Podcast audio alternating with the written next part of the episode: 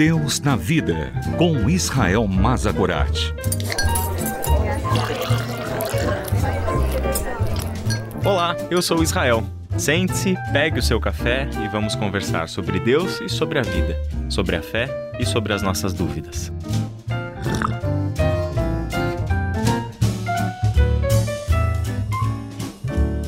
Que Deus abençoe a sua vida, meu irmão, minha irmã, e muito obrigado pela sua presença em mais uma conversa aqui comigo no Deus na Vida. Hoje eu quero pensar com você sobre Jesus e a lógica do princípio. Vamos nos basear no texto de Marcos, capítulo 1, do versículo 1 até o versículo 12. Eu não vou fazer a leitura de todo esse texto, mas eu gostaria de apenas de dar um pouquinho de contexto para a gente entender essa conversa que Jesus tem com alguns dos seus opositores. Aqui Jesus está iniciando a sua jornada decisiva, uma viagem até Jerusalém, aonde ele seria acusado, preso, espancado, pregado na cruz do Calvário e ressuscitaria. Ou seja, o capítulo 10 de Marcos é aquela viagem decisiva de Jesus para a cidade de Jerusalém, que, em outras palavras, é Jesus encontrando o seu destino, a razão de ele estar aqui entre nós. Logo no início da viagem, Jesus tem que responder a um questionamento muito mal intencionado, vindo da parte de alguns fariseus, e o assunto era o divórcio. São assuntos que eram tremendamente escorregadios. Por isso, os fariseus levaram essa questão até Jesus. O questionamento dos fariseus era justamente acerca da legalidade do divórcio. Perguntaram para Jesus: é permitido ao homem divorciar-se de sua mulher?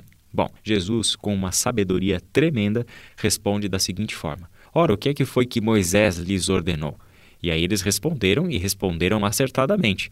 Moisés permitiu que o homem lhe desse uma certidão de divórcio e a mandasse ir embora. A resposta dos fariseus tem por base Deuteronômio 24, de 1 a 3, em que, se o homem encontrasse na mulher algo que a desabonasse, ele poderia dar para ela a carta de divórcio. Só que aí a resposta de Jesus é tremendamente sábia. Moisés escreveu essa lei por causa da dureza do coração de vocês. Ou seja, Jesus, em primeiro lugar, recorre à instância da lei. Ele não despreza a lei de Moisés. Ele entende com perfeição o lugar que esta lei tem na nossa vida e na nossa reflexão acerca do certo e do errado.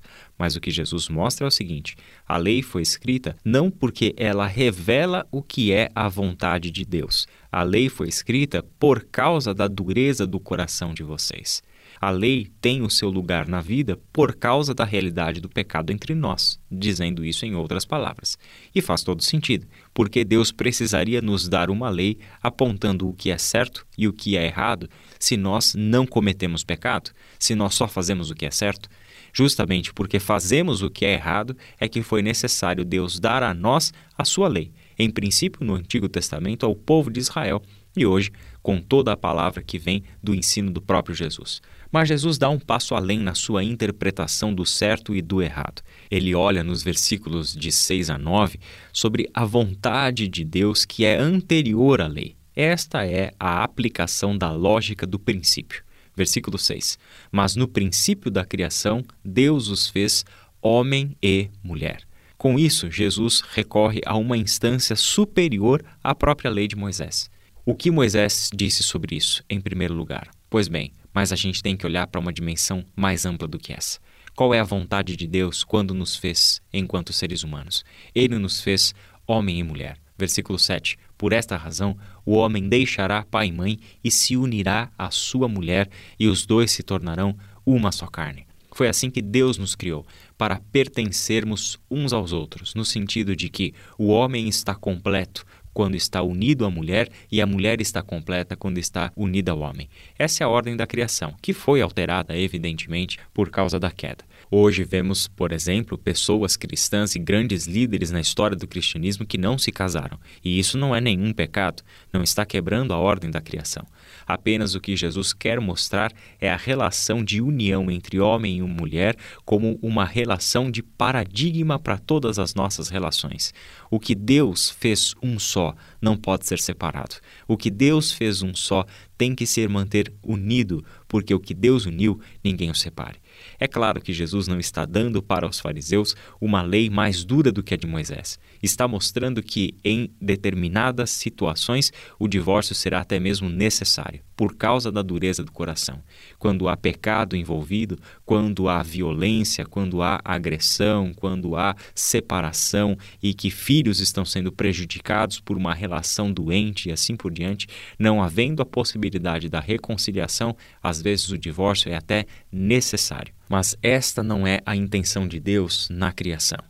Trabalhamos de todas as formas para a paz, para a reconciliação, para a restauração, mas saberemos sempre que, em determinadas circunstâncias, por causa da dureza do coração nosso, o divórcio será ainda uma necessidade. Nós não estamos falando de uma lei, portanto, que permite o divórcio porque o divórcio é a vontade de Deus. Estamos falando de uma lei que, para amenizar as consequências do mal dentro de uma relação doente, o divórcio às vezes se torna necessário. Que Deus te abençoe a agir sempre com a perspectiva do princípio, olhar e prezar pela unidade e pela paz, sempre que possível, agirmos pela prática da reconciliação. Que Deus te abençoe e até a nossa próxima conversa. Deus na Vida, com Israel Mazakorat. Para ouvir novamente, acesse transmundial.org.br.